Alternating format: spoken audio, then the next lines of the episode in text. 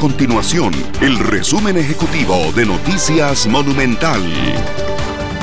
Hola, mi nombre es Fernanda Romero y estas son las informaciones más importantes del día en Noticias Monumental.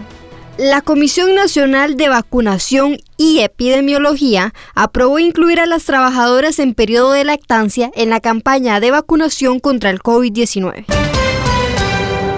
Celimo Guido y dos líderes más del movimiento autodenominado Rescate Nacional se mantendrán sin medidas cautelares mientras avanza la investigación en su contra por aparente bloqueo de vías e instigación pública.